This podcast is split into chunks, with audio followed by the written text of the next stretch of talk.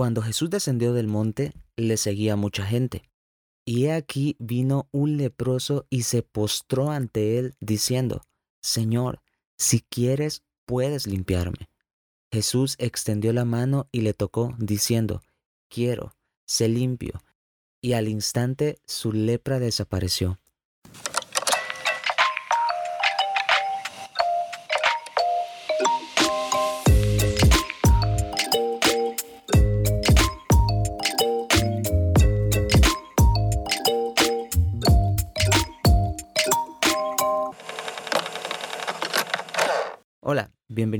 Episodio más de tu podcast Semilla de Mostaza. Mi nombre es Miguel Tejada y es una alegría que puedas acompañarme y que juntos podamos reflexionar sobre el reino de los cielos y cómo éste puede obrar en nuestras vidas.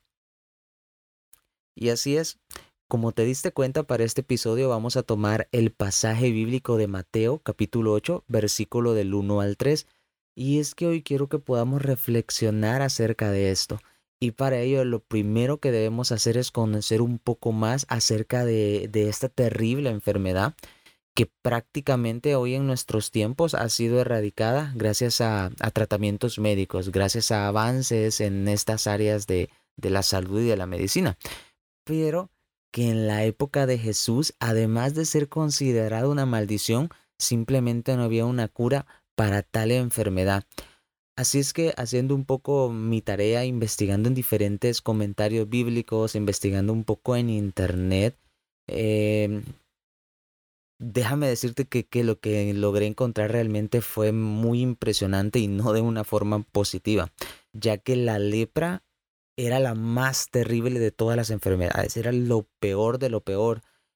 Y era algo que podía empezar con pequeños nódulos con pequeñas úlceras que iban creciendo y que incluso llegaba un punto en el que hasta los párpados se caían. O sea, imagínate, qué increíble, qué, qué, qué duro.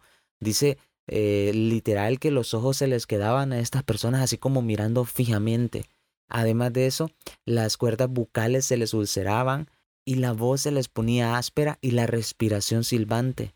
Las manos y los pies siempre se les ulceraban poco a poco estas personas que adquirían esta enfermedad se convertían en una masa de, úlceras y el, proceso normal de esta clase de lepra duraba alrededor de nueve años y al final terminaba esta persona desequilibrada, en coma y por fin la muerte.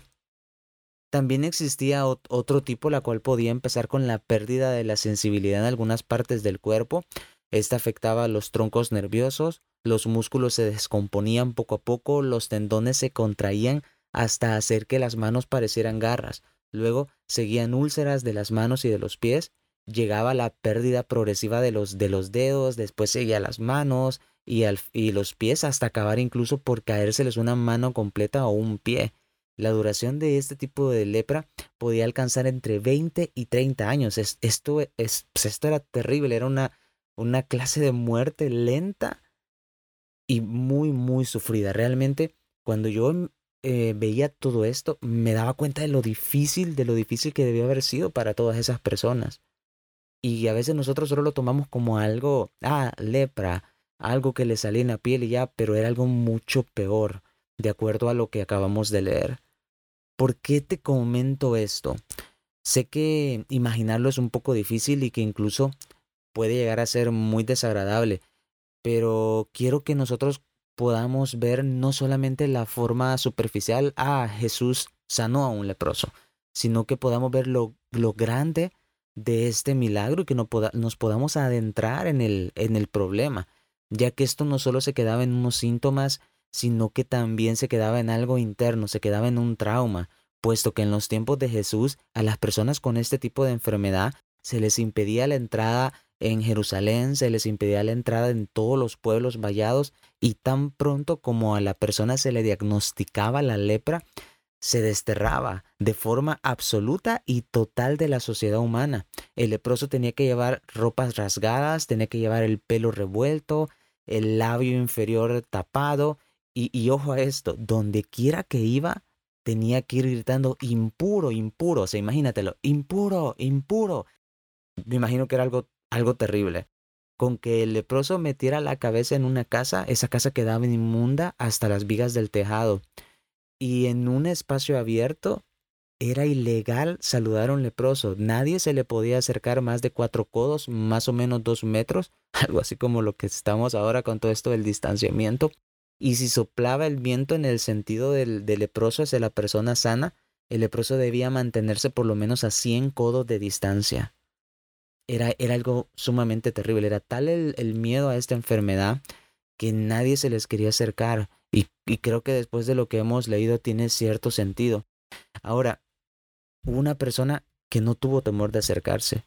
Hubo una persona que tuvo compasión.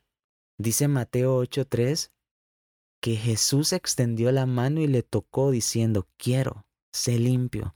Y al instante la lepra desapareció. Y a mí me, me, me impresiona mucho este pasaje porque Jesús pudo haberle dicho, sí, quiero, sé sano, y ya. O pudo haberlo simplemente mirado y sanado, pero no. Dice la palabra que Jesús extendió la mano y que lo tocó. Imagina la, la historia de este hombre. Vamos más allá, retrocedamos un poco y, pensemos, quizá él eh, vivía una vida normal, tenía una esposa, tenía hijos, llegaba a casa todos los días y luego de saludar a su esposa con un fuerte beso, sus hijos corrían hacia sus brazos contentos por ver a su padre. Pero un día, sin razón aparente, las cosas cambiaron y quizá todo comenzó con el adormecimiento de alguna parte de su cuerpo hasta que empeoró. ¿Te lo imaginas? dejó lo que más amaba para vivir marginado, vagar sin rumbo y sin dirección. Y si quisieras colocarle algún número, podríamos decir quizá 10, 5, 15 años. Probablemente ya ni siquiera sus hijos eh, se acordaban de él, quizás su esposa ya había formado otro hogar, no lo sé, solo estoy especulando, estoy tratando de que nos pongamos en los zapatos de esa persona. Pero yo sé de alguien que sí sabía exactamente por lo que había pasado todo lo que había sufrido y lo mucho que había arriesgado a esa persona para llegar a, Jesús. ¿Por qué? Porque esa persona podía morir apedreada. Pues recuerda, Jesús no estaba solo. Dice la palabra que una multitud le seguía. Pero al leproso no le importó eso, no le importó el riesgo de morir, morir apedreado, no le importó el riesgo de que lo insultaran, de que de crear un caos, no, no le importó y a Jesús tampoco. Marcos nos agrega un detalle muy importante es que dice Marcos 1:41, y Jesús, teniendo misericordia de él, extendió la mano y le tocó. Jesús lo sabía absolutamente todo, en especial si eran 5, 10, 15 años sin sentir el toque de una persona en su vida. Y fue justamente por eso que yo creo que Jesús extendió su mano y lo tocó. ¡Wow! qué toque. Dice la palabra que inmediatamente este fue sano, no solamente de su enfermedad física, te lo puedo asegurar, sino también de su enfermedad en el alma, sino también de su soledad. Y esto me lleva a hacerte la siguiente pregunta. Metafóricamente hablando, ¿cuántas personas leprosas del alma conocemos? ¿Cuántas personas excluidas? ¿Cuántas personas discriminadas?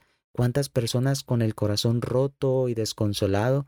Y sabes, si Jesús se tomó la molestia de acercarse a ese tipo de personas, de extenderle su mano y tocarlas, ¿acaso nosotros no deberíamos de intentar hacer lo mismo?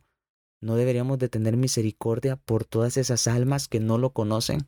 Todas esas personas que necesitan un abrazo, un consuelo, alguna palabra de ánimo o simplemente una sonrisa, porque el reino no solamente se trata de recibir, sino que el reino también se trata de dar.